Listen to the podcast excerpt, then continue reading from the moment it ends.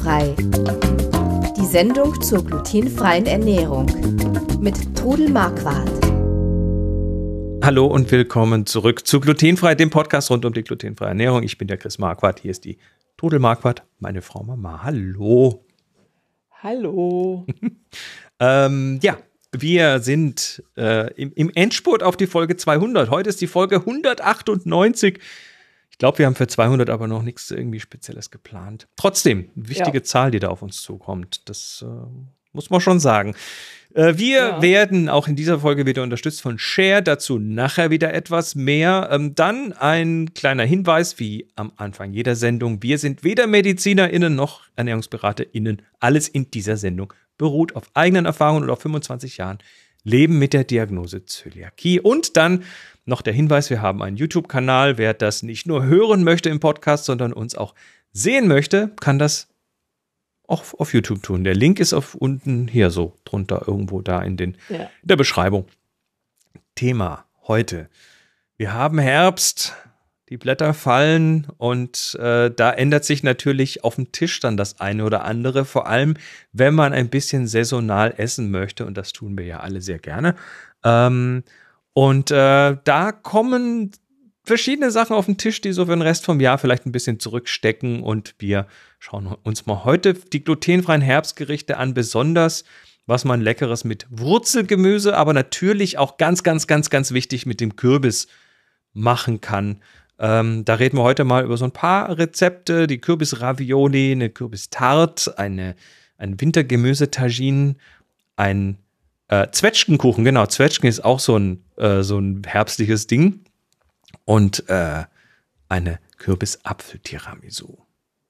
Fangen wir mal vorne an bei den Rezepten. Du hast nämlich in deinem Blog, da kann man gerade mal schön darauf hinweisen, Trudels glutenfreies Blog, da hast du diverse Sachen drin, äh, wo du nicht nur einfach ein Rezept drin hast, also hier ist die Zubereitung, hier sind die Zutaten und los, sondern äh, wo du tatsächlich auch Schritt für Schritt Sachen zeigst. Unter anderem hier die Nudelteig-Kürbis-Ravioli. Erzähl uns mal so zwei, drei Worte dazu.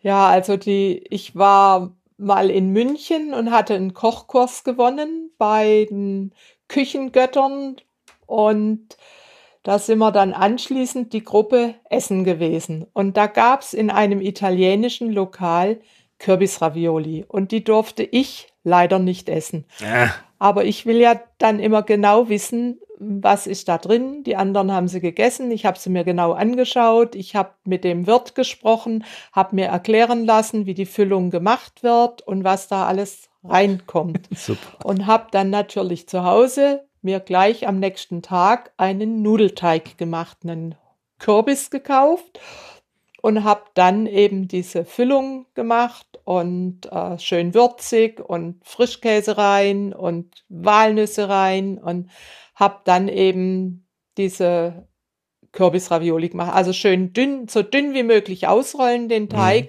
und die Füllung, das geht am einfachsten, wenn man sie in so einen Einwegspritzbeutel füllt. Also einfach eine, eine, eine Plastiktüte und von der Ecke das Loch abschneiden.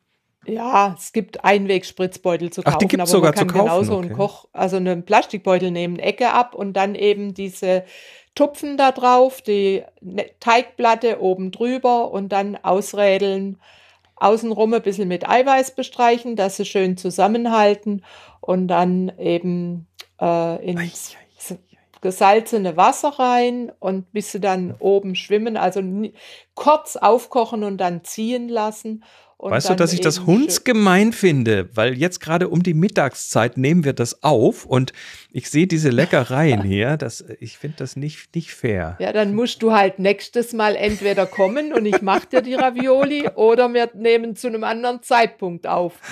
Aber ähm, die sind wirklich echt lecker. Der Kürbis da drin, das ist ein, wahrscheinlich so ein Hokkaido-Kürbis, ein ganz ja, äh, simpler. Also der hat halt den Vorteil der Hokkaido-Kürbis, dass du ihn nicht schälen musst. Du musst äh, schneid, schneidest ihn in Stücke, machst die Kerne in der Mitte raus und dann die Spalten auf ein Blech legen, garen lassen, dann nachher äh, pürieren und durch ein Sieb streichen. Aha. Also das ist so relativ einfach zu machen. Hm, sieht auch relativ simpel aus. Du hast das ja schön beschrieben. So, kommen wir ja. zur Kürbistart mit Speck und Lauch. Kürbis in eine Tart, wie geht das denn?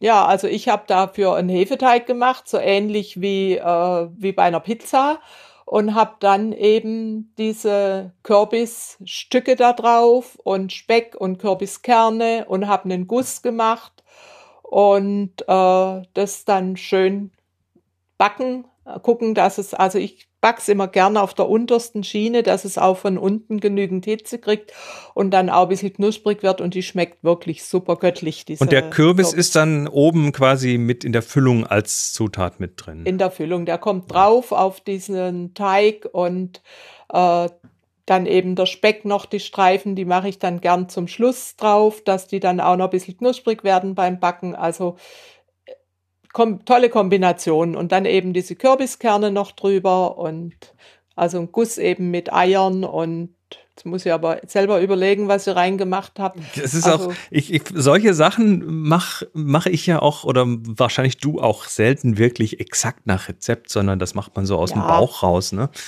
Ähm, ja, ich habe mir das auch erst angewöhnen müssen, dass ihr meine Rezepte habt, eben das dann minutiös aufzuschreiben. Normalerweise backe ich frei Auge. Ich finde ich find Rezepte für viele Sachen hilfreich, um mal das Prinzip kennenzulernen, aber nach dem zweiten ja. Mal kann man das Rezept eigentlich weglegen. Zum Beispiel bei, beim nächsten Gericht. Äh, Monis Wintergemüse Tagine mit Rind. Also Moni, meine bessere Hälfte, ähm, ist, ist äh, macht gerne eine Tagine. Tagine ist ein Topf aus Marokko. Ne? Das ist ein, eine, das, was wir haben, was ähnliches ist der Römertopf. Also sprich ein Topf, ähm, der oben einen Deckel drauf hat und dann kondensiert der Dampf oben und fällt wieder runter, also als Wasser wieder auf das Essen. Man kann da quasi äh, reintun, was man möchte es würzen, wie man möchte und dann einfach eine halbe Stunde auf dem Herd stehen lassen und hinterher ist das Ding also fertig. Also ihr habt mir ja mal zu Weihnachten so eine Tagine geschenkt, die ja. eben auch tauglich ist für meinen Induktionsherd und die also auch diese Keramikhaube oben drauf hat. Ja. Und ich meine, Tagine, das, was man da drin macht, ist eigentlich ein Eintopf. Es ist eigentlich und, ein Eintopf, aber einer, den man nicht rührt, sondern das Schöne ist, man stapelt nee. quasi die Sachen wie so ein Lagerfeuer, man stapelt die Sachen auf äh, wir machen ja. dann immer unten drin in der Regel so eine, also ein bisschen Öl rein, eine, Schicht, eine Schicht mit irgendwie geschnittenen Zwiebeln und so weiter. Dann in die Mitte kommt irgendwie das Fleisch und drumrum kommt das Gemüse und äh, das Ganze wird dann natürlich gewürzt und dann lässt man das einfach blubbern für eine halbe Stunde und ja. dann es ist es was fertig. Wunderbares und man kann das eben auch für eine für eine ganze Gesellschaft machen, äh, einen großen Pott Genau, und hier haben wir jetzt eine typische, so eine herbstliche Geschichte gemacht, nämlich wir haben da Pastinaken drin, wir haben einen kleinen Brokkoli drin, ein bisschen Blumenkohl drin, äh, ein paar Karotten drin und das, das Charmante an diesen Tagine-Gerichten ist halt, die sind so vielseitig, was die Gemüse, Gemüsesorten angeht. Also da kann man super experimentieren mit saisonalen Gewürzen, ähm, Oben drüber dann übrigens nachher noch so ein paar geröstete Pinienkerne. Das kann man aber auch ersetzen durch Walnüsse oder durch Cashewnüsse.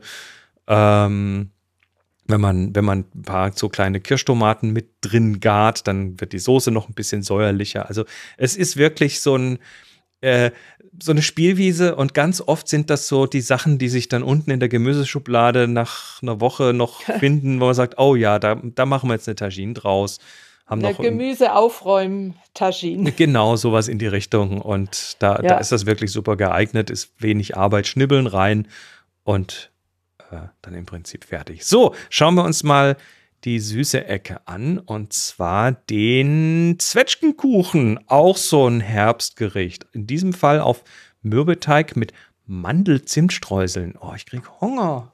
Ja, das ist ein Hefemürbeteig. Den habe ich kürzlich, habe ich diesen Teig entwickelt. Ich habe über den schon gelesen gehabt und habe immer gedacht, den muss ich mal ausprobieren. Moment, Moment. Es, ja gibt, es gibt Hefeteig, es gibt Mürbeteig. Und die Mürbeteig. Da, darf man das mischen? Ist ein Hefemürbeteig. Wie geht sowas denn? Und der ist einfach ich, genial für Obstböden. Er weicht nicht durch. Du machst also eigentlich erstmal einen Mürbeteig, stellst den in den Kühlschrank und dann machst du den Hefeteig. Und dann breitest du den Hefeteig, wenn er ein bisschen gegangen ist, mit der Hand flach drücken und dann holst du den Mürbeteig, zupfst den in Flocken und verteilst den auf diesem Hefeteig und knetest ihn mit den Händen dann mit diesem Hefeteig durch.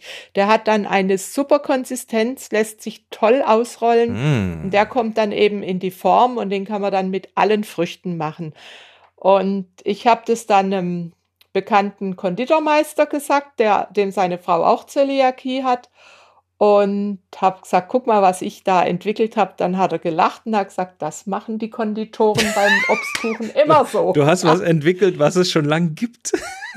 Ja, du, ich habe im Internet auch gestöbert nach Hefemürbeteig und habe dann klasse. halt den in glutenfrei gemacht. Und ich bin froh, dass ich den endlich gemacht habe, weil ich werde den immer wieder machen. Der ist einfach nur gut.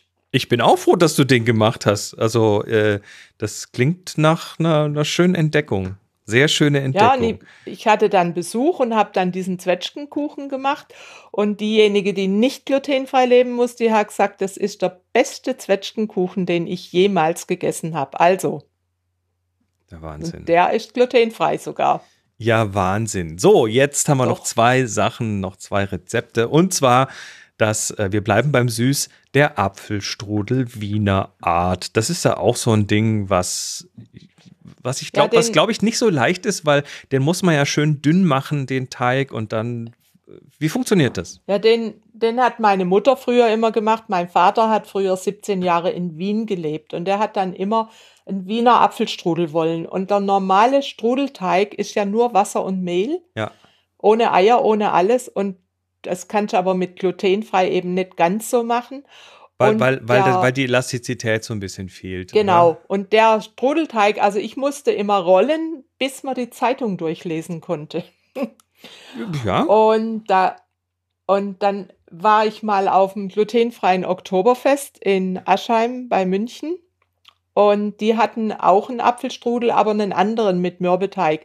Und da ist mir immer im Kopf dieser Apfelstrudel rumgegangen. Und da bin ich heimgekommen und habe an diesem Sonntagmittag noch einen Apfelstrudel gemacht. Hab dann gedacht, mein Gott, was mache ich jetzt für einen Strudelteig? Ich habe dann einfach meinen Nudelteig gemacht. Mhm. Der ist dann eben mit Eiern und Mehl. Und wenn man das richtige Mehl, das Farin nimmt, kriegt man auch einen schönen elastischen Teig. Noch ein bisschen Flohsamenschalen rein und den dann eben auf so einer äh, Silikonmatte auch sehr dünn ausrollen, mit Butter bestreichen, Brösel drauf, die Äpfel vorher in Stückchen schneiden mit Zimt und Zucker und Rosinen. Die Rosinen kann man noch in Rum einlegen. Ich habe immer welche in einem Döschen im Schrank und dann noch gehackte Mandeln und den dann aufrollen und dann backen und so alle mit Butter bestreichen Mhm. und alle zehn Minuten immer wieder frisch mit Butter bestreichen. Dann kriegt der eine herrliche, knackige Kruste außen Auf und dem schmeckt Foto sieht man es hier so ein bisschen. Gut. Und den dann lauwarm essen. Da kann man dann dazu eine Kugel Vanilleeis Wollte ich gerade sagen, da muss Vanilleeis dazu. Ganz unbedingt. Ja. Wenn ich das nächste Mal mache, mache ich ein neues Foto mit Vanilleeis. Sehr schön. Und das letzte, auch noch mal süß, ist die Kürbis-Apfel-Tiramisu. Meine Ja. Herren, sieht das gut aus. Da habe ich eben äh, aus Kürbis und Äpfeln ein Kompott gekocht Mhm.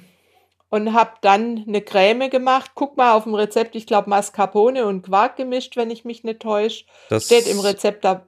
Äh, Moment, was haben wir denn da? Sahnequark, Topfen hast du hier genommen und Ja, Joghurt, okay, eine Mischung aus dem. Sahnequark. Also auf jeden Fall den dann auch ein bisschen aromatisieren mit Gewürzen und dann eben die äh, Savoyardi, die Löffelbiskuits von Cher. Und die dann Mhm. rein und dann in Schichten eben, die dann tränken ein bisschen.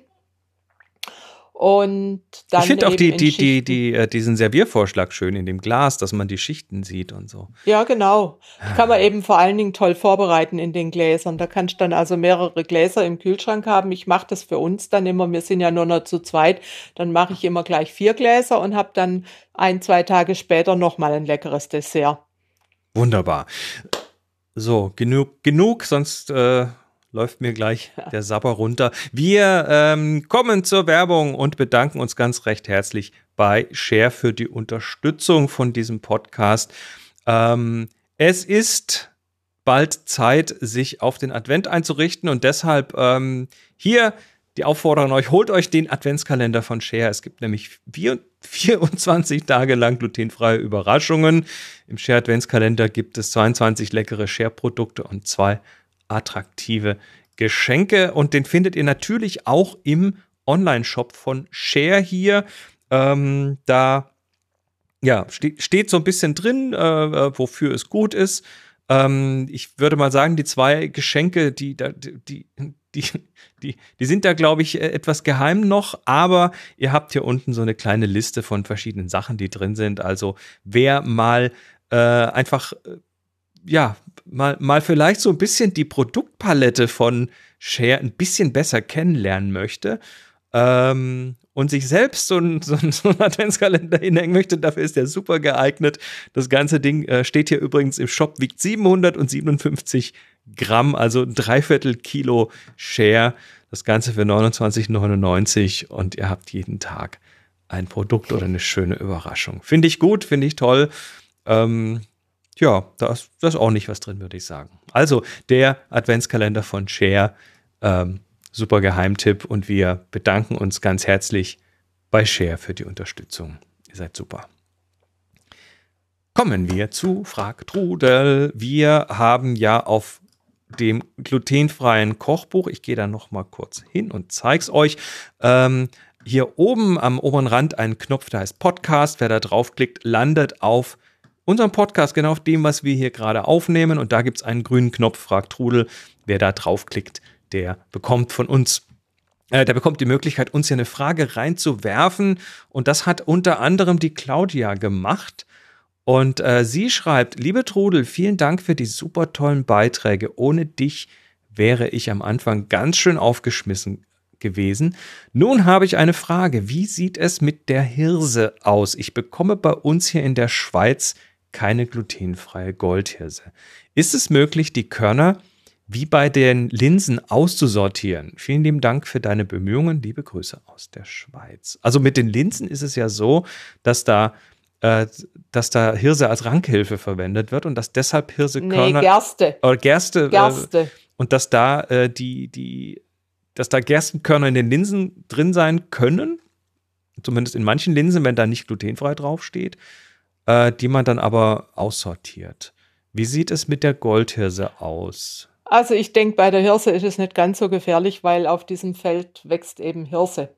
Da gibt es keine Rankhilfe oder irgendwie sowas. Nein, Gut, es kann natürlich nebendran irgendwo ein Weizen- oder Gerstefeld sein. Und also du kannst zur Vorsicht natürlich auf eine große Tortenplatte geben und schauen, ob was drin ist. Aber ich habe also ehrlich gesagt bei der Hirse noch nichts gefunden. Das heißt, du, du verwendest auch selber Hirse, wo nicht groß glutenfrei draufsteht. Ja, muss ich sagen. Aha. Ja, und du würdest, du ich bist mein, ja so empfindlich, ich, du würdest es sofort merken. Ich würde dann schon drauf reagieren, aber trotzdem ja. zur Vorsicht, guck sie dir an. Also ich bestelle halt meine Hirse äh, zum Beispiel bei der Food-Oase, da gibt es von Baukhof gibt's Hirse, die dann eben die sowieso glutenfreie Produkte verkaufen. Sowieso glutenfrei ist ah, okay. und der Food-Oase hat eben viele glutenfreie Produkte oder du gehst in Bioladen, die haben auch Hirse, äh, die glutenfrei ist, aber auch wenn sie nicht glutenfrei gekennzeichnet ist, würde ich dir halt empfehlen, guck sie dir genau an. Okay, aber das ist natürlich ein super Tipp. Also da bestellen, wo es eh, wo eh glutenfreie Produkte Eben. verkauft werden, ja. dann könnte, kann, mich, Weiß kann nicht, man sich da wahrscheinlich das in der Schweiz gar nicht? Gibt es das in der Schweiz gar nicht, so ein Versand? Ich, meine, weiß, ich weiß es nicht. Ähm, mhm. Dann würde ich aber sagen, lasst uns doch wissen, falls ihr jetzt in der Schweiz seid und habt da einen glutenfreien Versand, äh, den wir genau. noch nicht kennen, schreibt uns in Fragtudel rein und äh, dann haben wir das in einer der nächsten Sendungen. Das mhm. ist ein, ein Call to the Community. Gut, ja. trotzdem, Claudia, hoffentlich haben wir dir hier mitgeholfen und alle anderen habt ihr Fragen, dann äh, hinterlasst sie und wir gucken, dass wir sie in die Sendung bringen. Das war's für heute. Vielen Dank nochmal an Share für die Unterstützung. Danke euch, äh, euch ZuhörerInnen und ZuschauerInnen. Wir sind nächste Woche wieder da mit einem interessanten neuen Thema. Dann geht es nämlich ganz rasant schnell auf Weihnachten zu. Bis dann, ja. macht es gut und tschüss. Ciao. Hörten glutenfrei. Die Sendung zur glutenfreien Ernährung mit Trudel Marquardt. Über 900 glutenfreie Rezepte und weitere Informationen auf www.glutenfrei-kochen.de.